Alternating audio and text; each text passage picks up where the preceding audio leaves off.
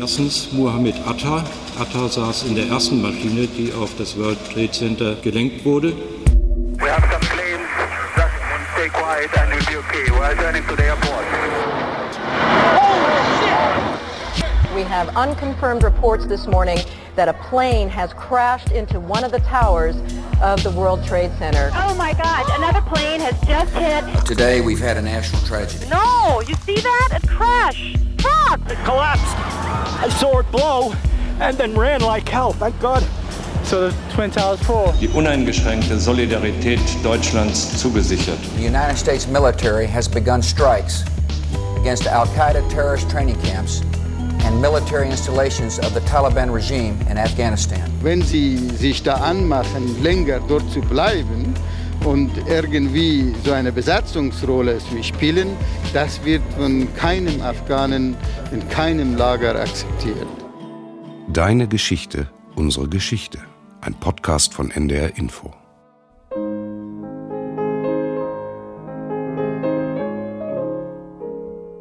Deine Geschichte erzählt dein Leben. Unsere Geschichte erzählt von unser aller Leben. Ich habe es selbst erlebt. Ich habe mit den Menschen vor Ort gesprochen.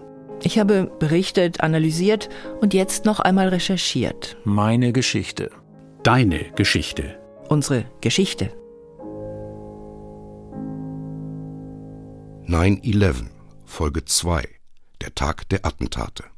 Hallo und willkommen zu unserem Geschichtspodcast mit Ulrike Bosse. Am 11. September 2001 war ich Korrespondentin im Hauptstadtstudio in Berlin. Mein Name ist Michael Weidemann. Ich war damals Korrespondent im ARD-Studio Südasien. Afghanistan gehörte zu meinem Berichtsgebiet. Und ich bin Carsten Fick. Ich habe die Anschläge am 11. September in New York selbst miterlebt.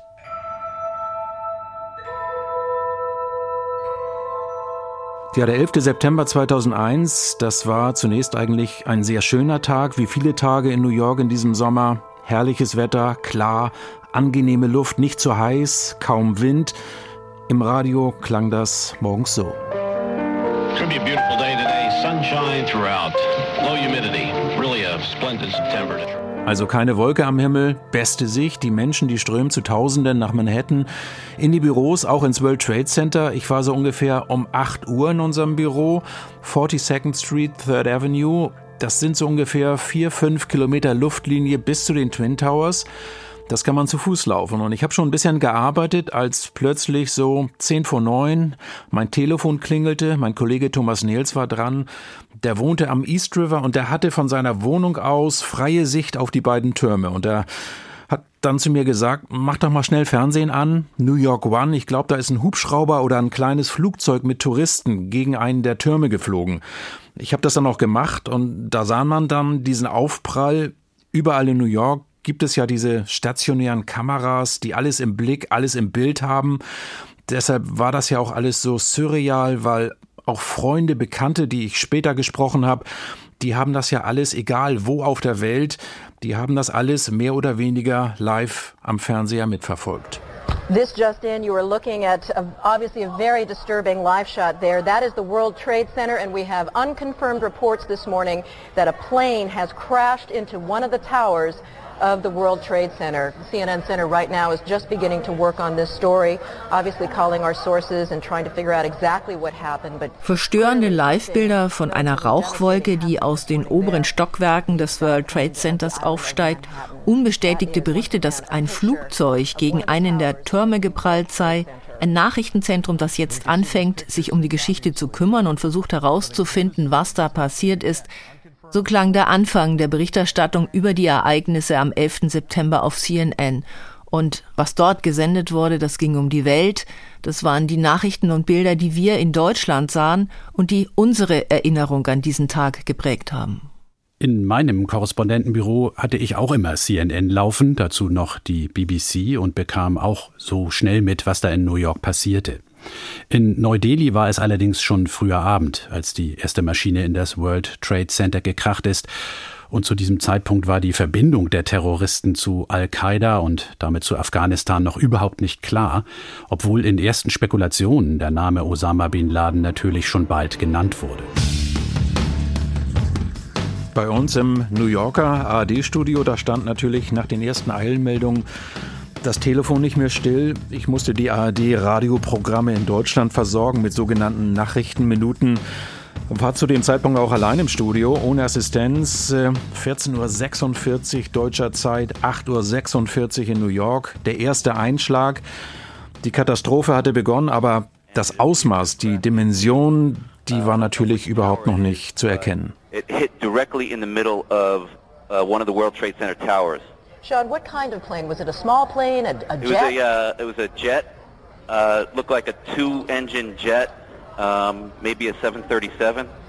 You're talking about a large passenger commercial large jet. Large passenger commercial jet. Das war der erste Augenzeuge, den CNN live auf Sender nahm. Er hatte den Aufprall des ersten Flugzeugs aus einem benachbarten Hotel gesehen und sprach schon von einer großen Passagiermaschine, als anderswo noch über kleine Sportflugzeuge oder ähnliches spekuliert wurde. Es ist einer der vielen Sendungsausschnitte jenes Tages, die man im Internet nach wie vor ansehen kann und die die Erinnerung zurückbringen. Ich hatte am 11. September 2001 meinen letzten Urlaubstag, war zu Hause. Wir bekamen eine Mail von einer Freundin aus New York, dass etwas fürchterliches passiert sei und wir CNN anschauen sollten, was ich dann tatsächlich für den Rest des Tages getan habe. Ich wollte natürlich sofort zurück an meinen Arbeitsplatz im Hauptstadtstudio. Bei solchen Großereignissen ist es ja so, dass man als Korrespondentin ganz automatisch quasi anspringt und auf Präsenz und Arbeitsmodus schaltet. Aber meine Kollegen im Hauptstadtstudio haben mich gebremst. Sie hätten alles im Griff, bräuchten keine Unterstützung mehr an diesem Tag. Und ich sollte wie geplant erst am nächsten Tag die Arbeit aufnehmen und daher dann der Rest des Tages CNN. Äh, sobald klar wurde, dass es sich um einen Terroranschlag gehandelt hat und über Al-Qaida und Osama bin Laden als Drahtzieher spekuliert wurde, meldeten sich die Sender der ARD auch bei mir und ich führte ein Korrespondentengespräch nach dem anderen. Verlässliche Informationen bekam ich an diesem Tag allerdings nicht mehr. Am späteren Abend Ortszeit Südasien äußerte sich dann der Taliban-Botschafter zu den Ereignissen und sagte, es ist ein Akt des Terrorismus, den wir auf das Schärfste verurteilen, so sein Statement. Und ein Sprecher der Taliban in Afghanistan erklärte, Osama ist nur eine Einzelperson, er hat gar nicht die Kapazitäten dafür, um solche Aktivitäten zu entfalten. Sehr glaubwürdig klang das in meinen Ohren auch damals nicht, aber ich konnte der ARD noch nicht viel mehr bieten als diese Äußerung. Vom ersten Einschlag, 8.46 Uhr Ortszeit, bis zum Einsturz des zweiten Turms waren es genau 102 Minuten. Es passierte immer wieder noch was Neues, viele Gerüchte auch, wie viele Flieger sind noch in der Luft. Es wurde von Minute zu Minute dramatischer. Und die, die in den Türmen drin waren, das kann man sich wahrscheinlich nicht ansatzweise vorstellen, was die durchgemacht haben. Wir haben ja mit Leuten gesprochen, die da oben drin waren. Mit Chuck Allen zum Beispiel, Börsenmakler. Er saß im 83. Stock im Nordturm, also in dem Turm, in den das erste Flugzeug hineinsteuerte. Und er hat uns später erzählt, dass er den Hudson, den Fluss Richtung George Washington Bridge raufgeguckt hat und ihm ein Flugzeug auffiel, das sehr tief über die Brücke flog. I was looking up the Hudson River towards the George Washington Bridge and just because it was such a clear day and also etwa eine halbe Sekunde vor dem Einschlag hätten sie dann die brüllenden Düsentriebwerke hören können und dann gab es eben diesen unglaublichen Einschlag in das Gebäude. We heard it about a half a second before the impact, just screaming jet engines and then this incredible impact into the building.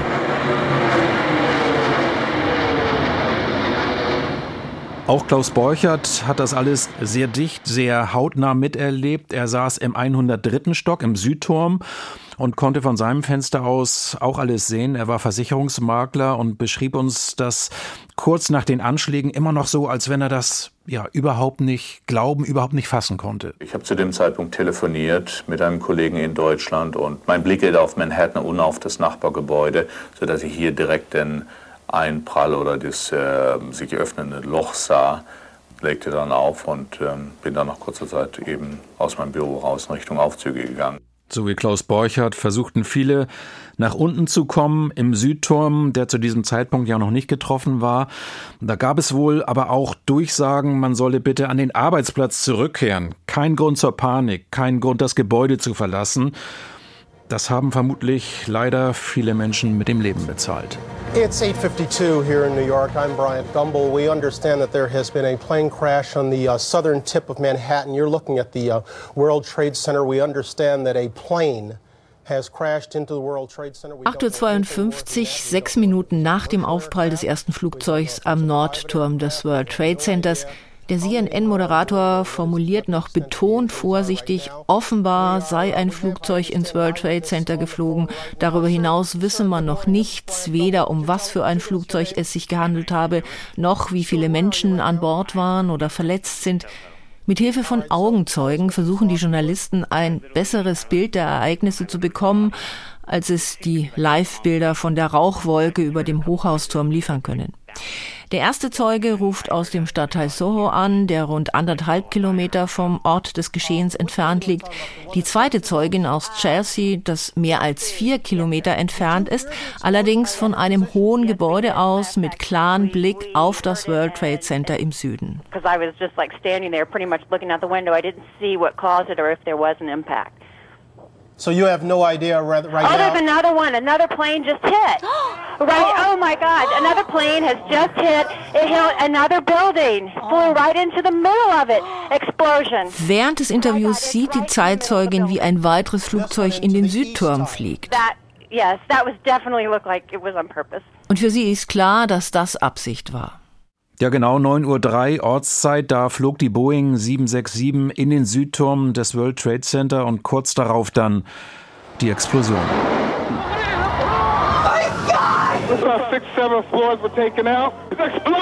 Auch für diesen Augenzeugen war klar, dass das kein Zufall sein konnte.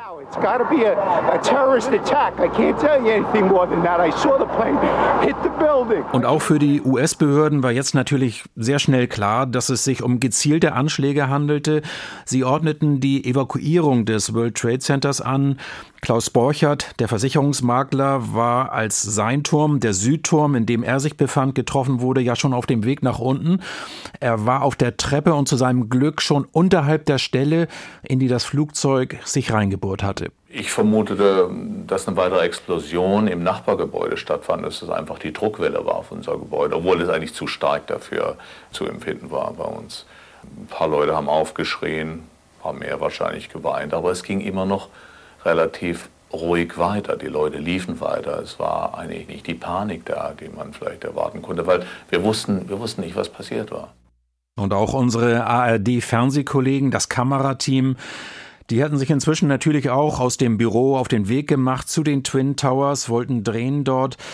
Das hat uns im Verlauf des Tages dann auch immer große Sorgen, Kopfzerbrechen bereitet, weil wir eben nicht wussten, wie dicht sind die rangekommen, was ist denen eventuell passiert. Das war eine enorme Anspannung, das war eine emotionale Achterbahnfahrt. Wie geht das weiter? Was passiert hier eigentlich noch alles? US-Präsident Bush ist am Morgen des 11. September zu Besuch in einer Grundschule in Florida und nimmt am Leseunterricht teil. Von dem, was da gerade in New York passiert, bekommt er nicht viel mit.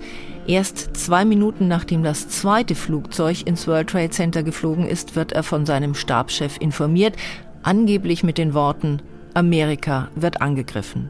Wenig später gibt er noch in der Schule eine erste Erklärung ab. Uh, today we've had a national tragedy. Uh, two airplanes have crashed into the World Trade Center in an apparent terrorist attack on our country. Bush spricht von einem offensichtlichen Terrorakt und er sagt, dass er eine umfassende Untersuchung angeordnet habe, um die Täter zu finden. To hunt down and to find those folks who committed this act.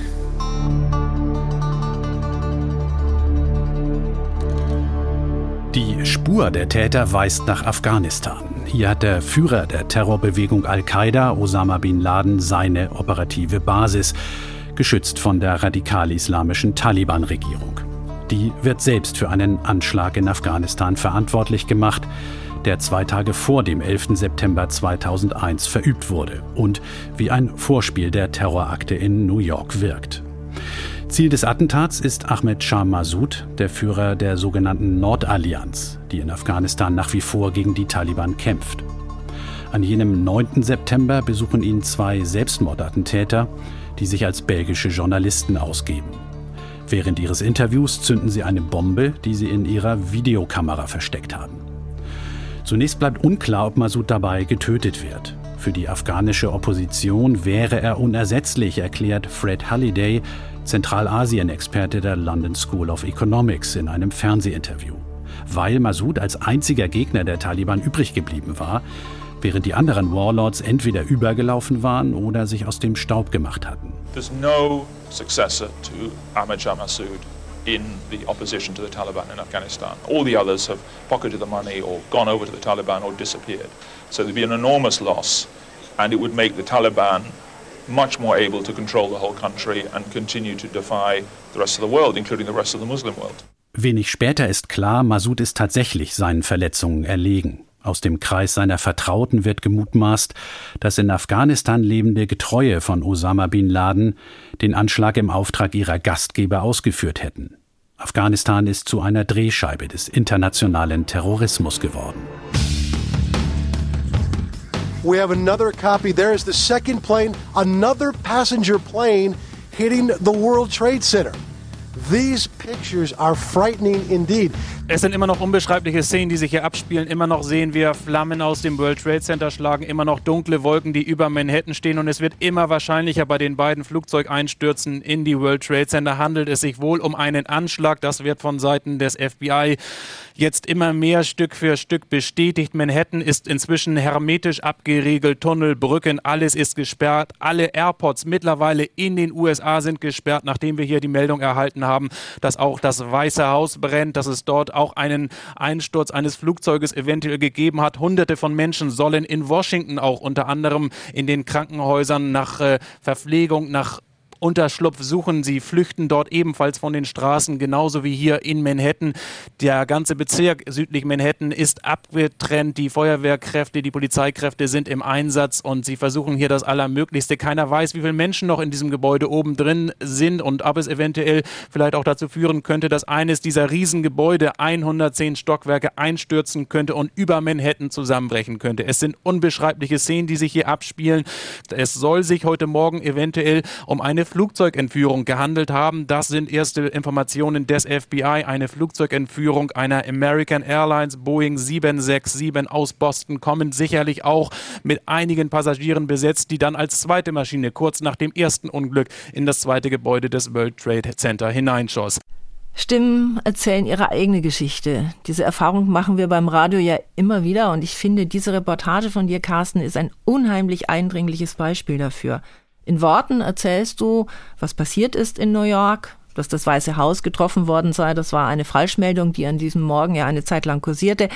Aber was deine Stimme erzählt, ganz unabhängig von diesem Inhalt, das ist, unter welch ungeheurer Anspannung ihr in New York in dem Moment gestanden habt. Tja, und auch wenn das 20 Jahre her ist, wenn ich das höre, kriege ich immer noch Gänsehaut, ehrlich gesagt.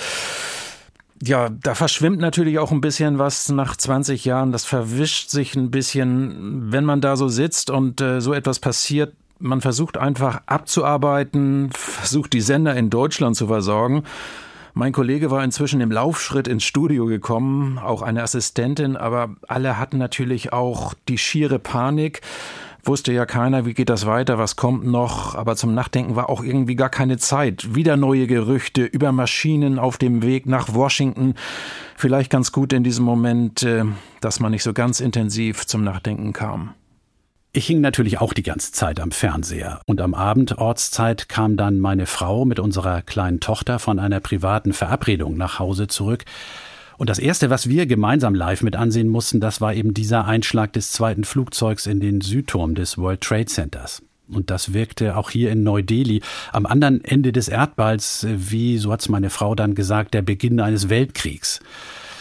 Trotzdem musste ich mich natürlich von dem Schrecken wieder lösen, weil sich immer wieder die Hörfunkprogramme bei mir meldeten, um mit mir live darüber zu sprechen, was nun in unserem Teil der Welt über die Anschläge bekannt geworden war.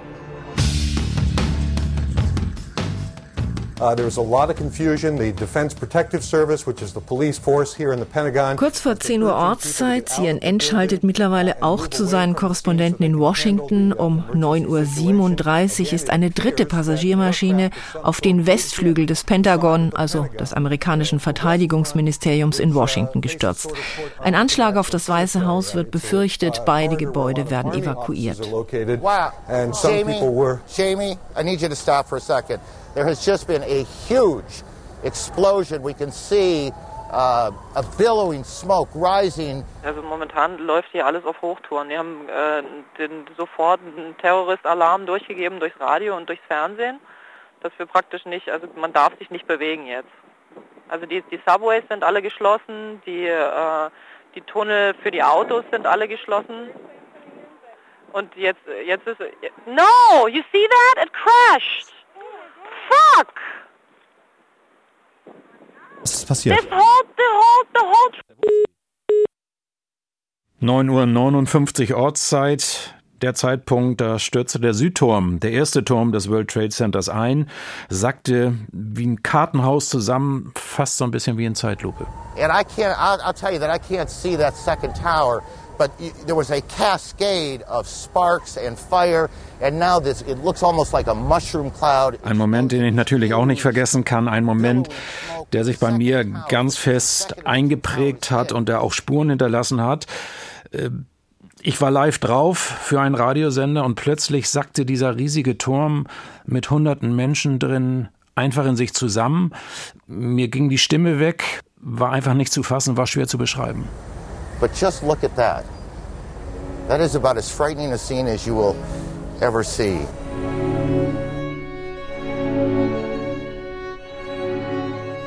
Nachdem er 56 Minuten lang gebrannt hatte, stürzte der Südturm des World Trade Centers innerhalb von 10 Sekunden in sich zusammen.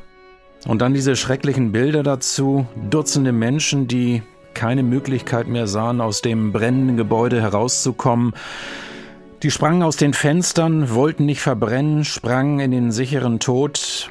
Andere schafften es, über das Treppenhaus auf die Straße zu entkommen, wie dieser Augenzeuge, der es bis zum 30. Stock geschafft hatte, als ihm schwitzend und außer Atem Feuerwehrleute entgegenkamen auf dem Weg nach oben. Ganz viele Feuerwehrleute sind ja auch dabei ums Leben gekommen. Und dieser Augenzeuge, der fragte sich, ob er das überhaupt noch schaffen wird, nach draußen. We're on the 50th floor, the 40th floor, the 30th floor. But as we're going down, we're seeing firemen resting. The sweat is dripping off their face. And you start to think, are you going to make it?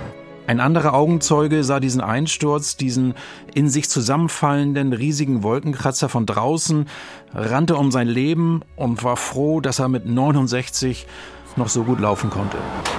I saw it blow and then ran like hell. Thank God. I'm 69, but I can still run. Und ein anderer Mann, der beschrieb das so, es war wie ein Tornado, man hörte es kommen, dann alles schwarz, dunkel, man konnte nicht atmen. Ein Feuerwehrmann zog ihn dann raus, das war natürlich sein Held. It was like a tornado was coming. You just heard the noise and it was just dark. You couldn't breathe. It was just black and black. And then the fireman kept telling me, just cool, be cool, we're gonna get out of this. And then he helped drag me out. He's a hero. Und einer, der es aus dem Turm geschafft hatte, der hatte das Gefühl, auf einem Kriegsschauplatz zu sein. Überall Asche, Rauch, Feuer, Zement und Glas. I walked out, it was literally a war zone. There was ashes all over, there was small balls of fire, there was concrete, glass as far as you can see. Ja, ganz klar, die Menschen standen natürlich unter Schock und fühlten sich wie in einem Albtraum. Chaos, it's just chaos out here, really is. So the Twin Towers fall.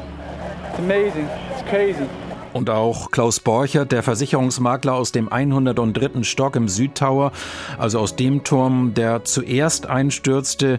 Er hatte es kurz vorher noch geschafft, rauszukommen und er hat uns danach erzählt, wie das für ihn war, als er draußen war, als der Turm noch stand. Er hatte den zweiten Aufprall ja gar nicht so richtig mitbekommen beim Runterlaufen. Liefen dann raus und Sandan, ähnlich, wir treten uns natürlich um Sandan erst, äh, dass unser Gebäude auch in Flammen war. Also der, der South Tower auch in Flammen stand im oberen Teil und äh, da wurde uns ziemlich schnell von Leuten gesagt, die da drum liefen, dass es einen zweiten Anprall eines Flugzeuges gegeben hätte.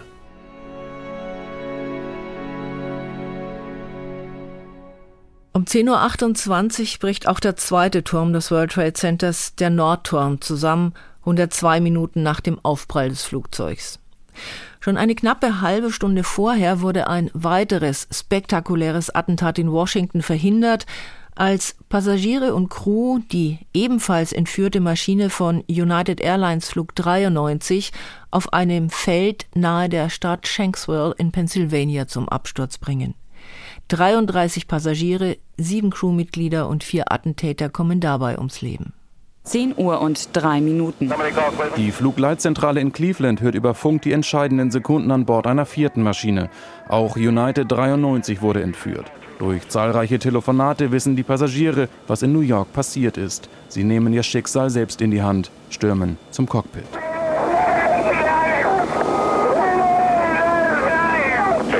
Dann reißt der Funkverkehr ab. Ja, fast 3000 Menschen sind bei diesen Attentaten unmittelbar ums Leben gekommen. Viele Verletzte natürlich, sehr viele traumatisiert, viele Spätfolgen auch.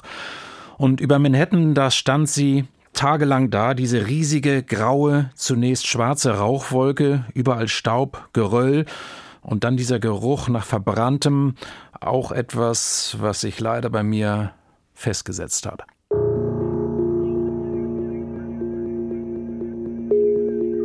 Sobald deutlich war, dass die USA Ziel von Terroristen geworden waren, trafen aus aller Welt Beileids- und Solidaritätsbekundungen ein. Bundeskanzler Gerhard Schröder erklärte den Deutschen, er habe dem amerikanischen Präsidenten die uneingeschränkte Solidarität Deutschlands zugesichert. Nach einer Unterrichtung der Fraktionschefs im Bundestag äußerte er sich dann ausführlicher. Es geht jetzt um die Solidarität der Deutschen mit den Vereinigten Staaten. Es geht um die Tatsache, dass Deutschland fest an der Seite der Vereinigten Staaten steht und uneingeschränkt, ich betone das, uneingeschränkte Solidarität übt. Und damit sind alle im Bundestag vertretenen Parteien einverstanden. Die damalige Oppositionsführerin und CDU-Vorsitzende Angela Merkel versicherte den Menschen in Amerika das Mitgefühl der Deutschen und sprach von einem Anschlag auf die Freiheit. Es zeigt sich, dass die Freiheit, dass offene Gesellschaften verletzbar, verwundbar sind. Und es zeigt sich auch, dass äh, die Tatsache, dass über viele Jahre wenig passiert, uns niemals falsch verleiten darf, dass wir uns schutzlos solchen Terroristen ausliefern, die dann ja bereit sind, ihr Leben und das anderer einfach aufs Spiel zu setzen. Und es ist ein tiefer Einschnitt ähm, für die demokratische Welt. Das kann man, glaube ich, schon sagen. Weil in den USA die Vermutungen immer lauter wurden, Osama bin Laden würde hinter den Attentaten stecken, wiederholten die Taliban ihre Beteuerung, der Al-Qaida-Chef sei unschuldig.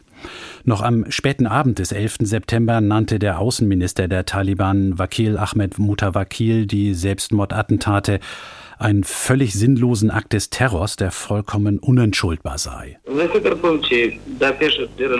Was Osama bin Laden betrifft, bislang hat ihn niemand offiziell beschuldigt und ich glaube, dass sein Name nur deshalb ins Spiel gebracht worden ist, weil er auch bei früheren Terrorakten immer wieder in den Medien genannt wurde. So versuchten die Taliban, sich von den Attentaten zu distanzieren, äh, nicht zuletzt in der Hoffnung, möglichen Vergeltungsaktionen der Amerikaner zu entgehen. Deshalb bestritten sie auch jede eigene Beteiligung, aber auch die Verantwortung ihres prominenten Gastes und Mitstreiters Osama bin Laden, was ein leicht zu durchschauendes Ablenkungsmanöver war, von dem sie wohl selbst nicht glaubten, dass die internationale Staatengemeinschaft es ihnen abnehmen würde. Ja, Afghanistan, das war für uns in New York an diesem Tag am 11. September ganz weit weg hinterm Horizont. Für uns verging der Tag mit viel, viel Arbeit, mit vielen Live-Gesprächen nonstop. Auch mit der Sorge um die Kollegen von Kamera und Ton, die in Richtung World Trade Center gefahren waren. Von denen hörten wir dann aber zum Glück, dass ihnen nichts passiert ist, dass sie beim Einsturz weit genug weg waren. Zwischendurch mal kurzer, schneller Anruf nach Hause, nach Deutschland. Mir geht's gut, hab zu tun aber man kam nicht zum Durchatmen, kam auch nicht zum Nachdenken. New York ist ja sechs Stunden zurück. Und gegen Abend, da wurde es dann etwas ruhiger. Ich konnte also das Studio auch mal verlassen, bin zu Fuß downtown gelaufen und je näher man Ground Zero kam, desto mehr Staubgeröll lag in den Straßen, auf den Autos, eine unendlich schlechte Luft, man mochte kaum atmen.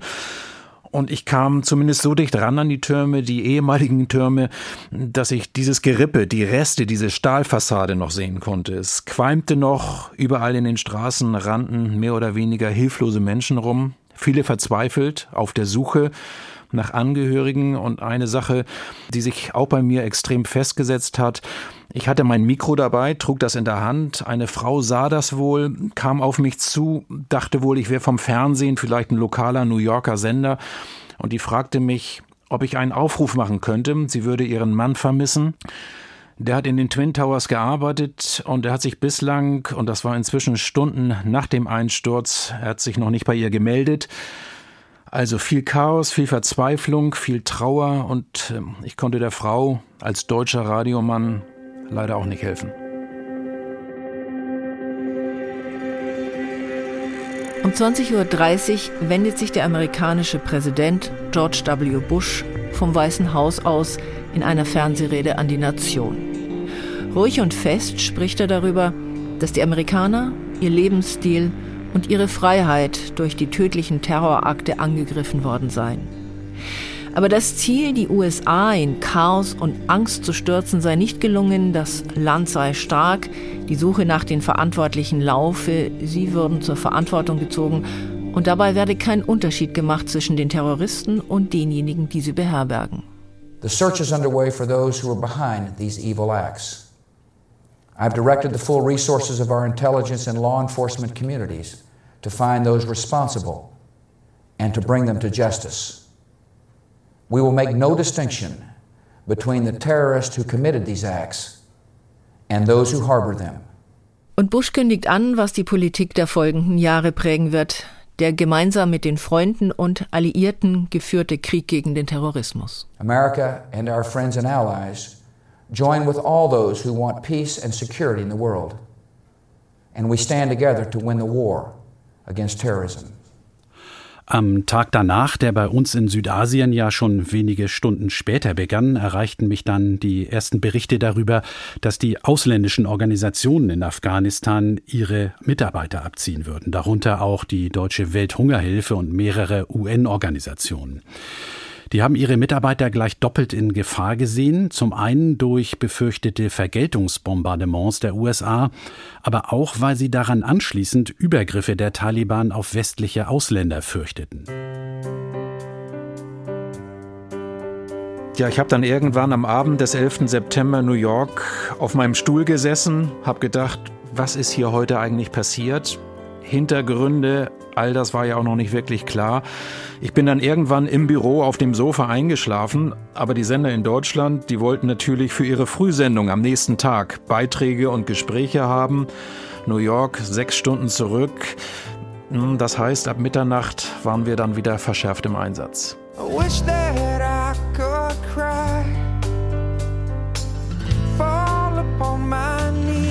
Mit dem Versicherungsmakler Klaus Borchert habe ich seitdem ein paar Mal gesprochen, auch vor kurzem nochmal. Er ist heute 71 Jahre alt, hatte zunächst Schuldgefühle, 181 Kolleginnen und Kollegen, Freunde, die mit ihm im Südturm gearbeitet haben, die haben es nicht geschafft. Er hat mehrere Therapien gemacht. Inzwischen sagt er aber, hat er das verarbeitet. Er ist stabil, sagt er. Er ist aber auch froh, wenn der Jahrestag mit all den Erinnerungen, wenn das dann vorbei ist. Für mich gilt der 11. September, ein Tag, der die Welt verändert hat, der auch mein Leben sehr geprägt hat und der mit Sicherheit mich auch emotional extrem empfindlicher gemacht hat.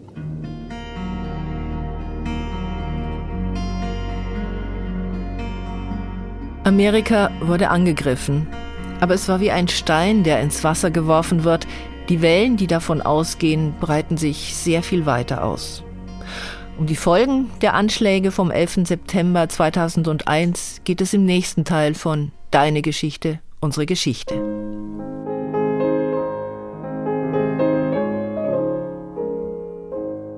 Danke an Alex und Konrad, die den Podcast diesmal mit uns produziert haben.